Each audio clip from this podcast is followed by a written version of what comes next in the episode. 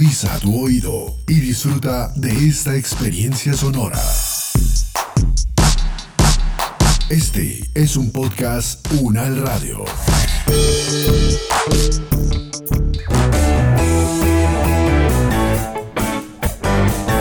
Salud Unal, contigo. Escuchar, aprender y compartir información de calidad sobre bienestar.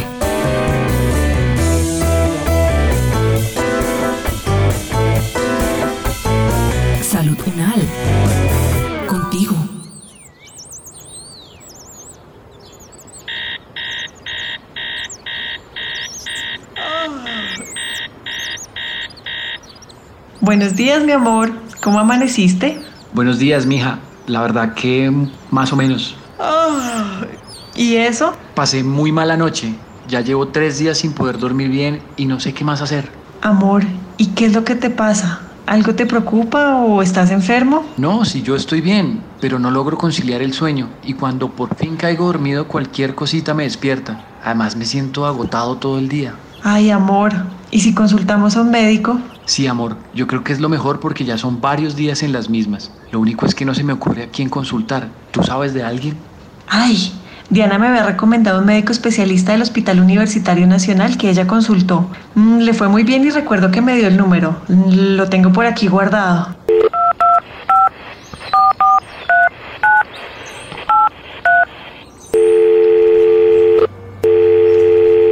Buenos días, gracias por llamar al Hospital Universitario Nacional. Está comunicado con citas médicas.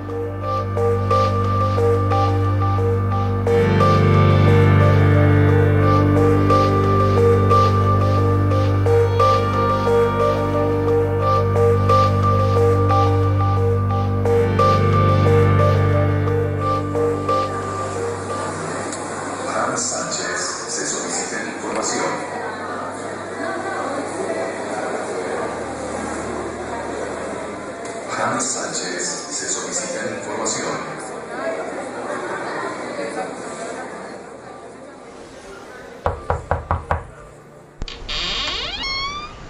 Eh, buenas tardes, ¿cómo les va? Mucho gusto, soy el doctor Franklin Escobar, soy médico especialista en medicina del sueño. Eh, estoy aquí pues para atender cualquier queja que tenga respecto a su sueño. Me gustaría saber de qué forma le puedo ayudar. Doctor, es que llevo varios días sin dormir y me siento débil y angustiado. ¿Por qué será? El insomnio se presenta en los adultos por varias razones. Hay trastornos primarios del sueño como el síndrome de apnea obstructiva del sueño, en que la persona se despierta ahogada en las noches y de tanto ocurrir este fenómeno, pues a la larga se daña el sueño y se presenta el insomnio. También hay alteraciones de tipo neurológico y psiquiátricas. La ansiedad, la depresión son dos causas muy frecuentes de insomnio. El síndrome de piernas inquietas también es un síndrome que hace que la persona no se pueda conciliar el sueño debido a que tiene que estar moviendo constantemente las piernas y esto lleva a presentar un insomnio que en muchas ocasiones es de larga duración. También tenemos el insomnio de aparición repentina o agudo que es secundario a eventos que ocurren en la vida de las personas. Se muere un familiar, un ser querido y pues la persona puede presentar los días siguientes un insomnio que puede ser incluso bastante severo. Doctor, ¿y qué sería un sueño normal? El sueño normal en las personas es aquel sueño que se caracteriza porque la cantidad de horas de sueño son las necesarias para que la persona encuentre un descanso, un reposo y al día siguiente se sienta funcionando de manera adecuada, es decir, con una buena capacidad de alerta, con buen estado de ánimo. El sueño normal entonces tiene dos características que debe uno cumplir, son el tiempo total de horas de sueño que debe ser acorde a la edad. Las personas adultas 7, 8 horas de sueño son suficientes y la calidad del sueño que se requiere que sea un sueño reparador, que sea un sueño que al día siguiente se manifiesta en que usted puede hacer las cosas de forma vital, de forma alerta y no tenga dificultades de mal genio, con falta de concentración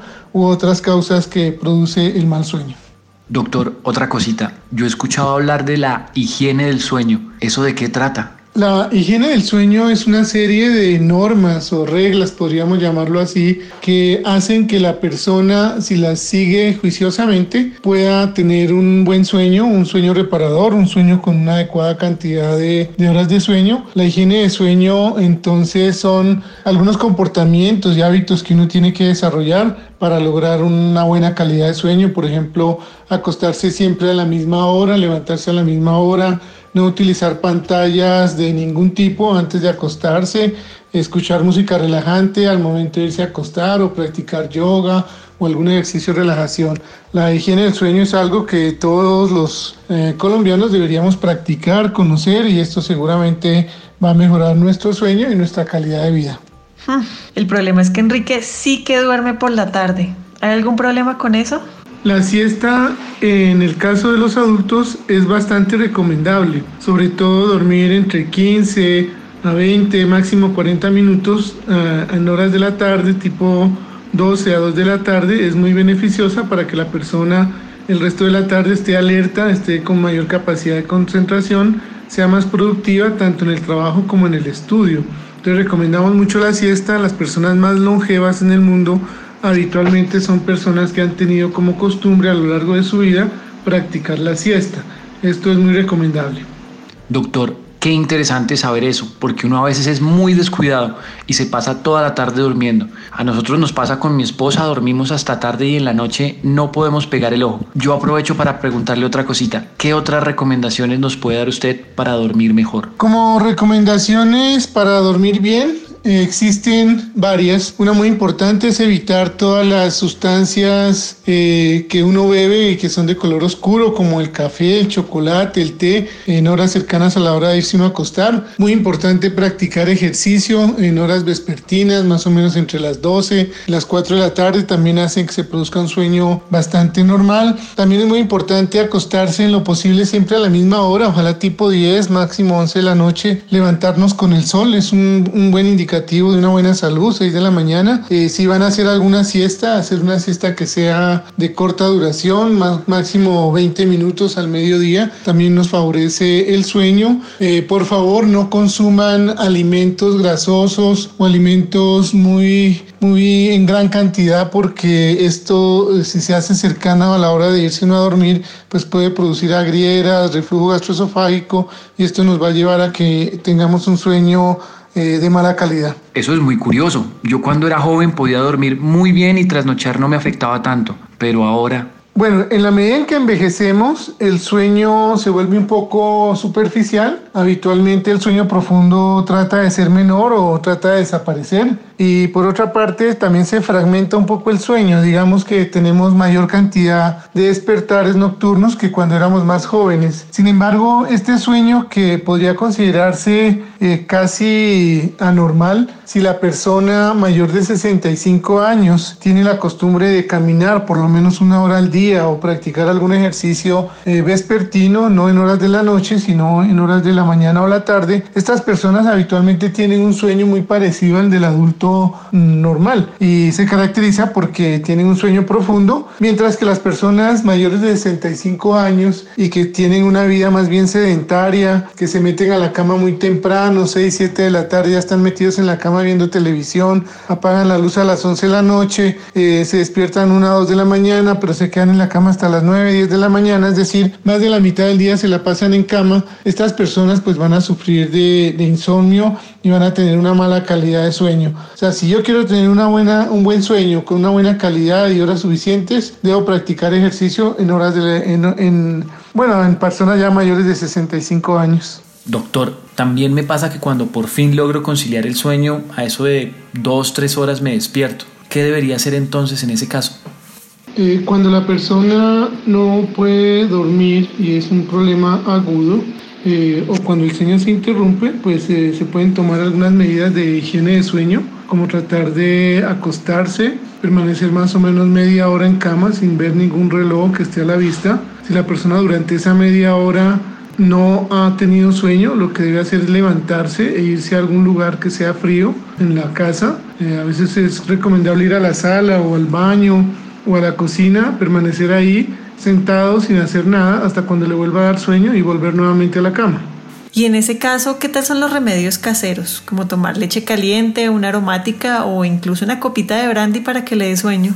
Respecto a los remedios caseros contra el insomnio, la leche caliente pues puede ayudar un poco si se toma una cantidad pequeña antes de irse a dormir, puesto que es una, eh, un alimento que es rico en serotonina y la serotonina se convierte en melatonina pues a través del metabolismo. Las aguas aromáticas pues ayudan un poco también a tranquilizar a la persona, mientras que el té contiene metilsantinas y el té ayuda a producir insomnio, entonces no se recomienda el té en horas de la noche. Las bebidas alcohólicas, aunque ayudan a iniciar el sueño, a largo plazo fragmentan el sueño, deterioran el sueño, la calidad del sueño, la arquitectura del sueño y se puede volver la persona alcohólica. Entonces no se recomienda para nada consumir bebidas alcohólicas antes de irse a dormir. Bueno, lo que pasa también es que a veces se me va la mano con el tinto. Y no solo eso, cuéntale al doctor Escobar que a veces tomas de esas bebidas energizantes cuando tienes mucho trabajo. Respecto a los alimentos antes de irse a dormir, estos deben consumirse por lo menos unas dos o tres horas antes de acostarse para evitar problemas gastrointestinales. En cuanto al café y en general todas las bebidas oscuras que también son energizantes como el té, chocolate, eh, algunas gaseosas oscuras. Este tipo de sustancias ayudan a, a deteriorar el sueño y producen insomnio, entonces no las recomendamos para nada.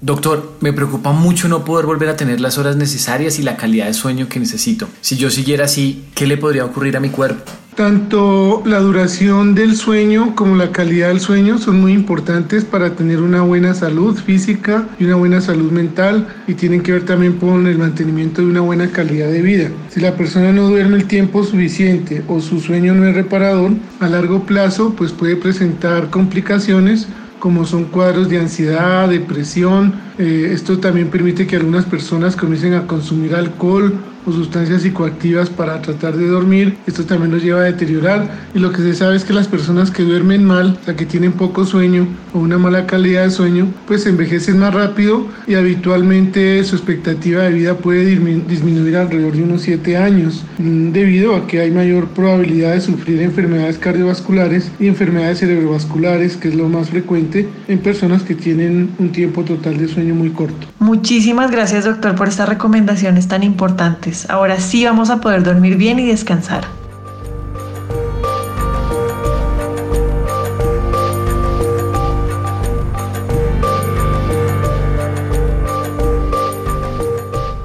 Es el momento de que cada uno desde sus hogares aporte en el cuidado de su salud y de su comunidad. Es tiempo de sumar.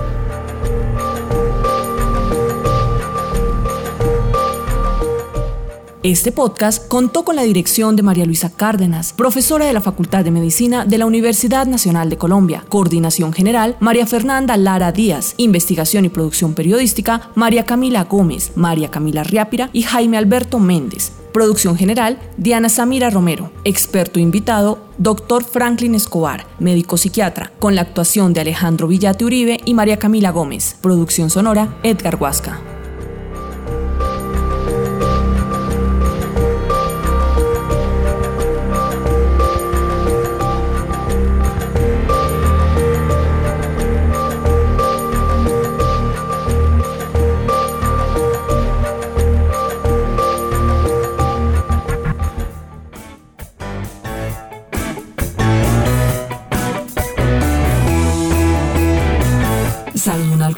Es una producción de la Facultad de Medicina de la Universidad Nacional de Colombia en alianza con UN Radio.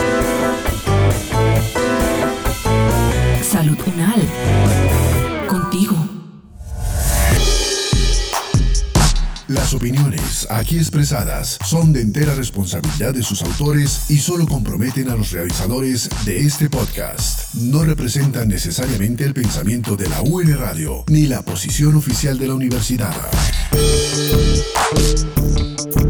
Este y otros podcasts en nuestro sitio web podcastunradio.unal.edu.co.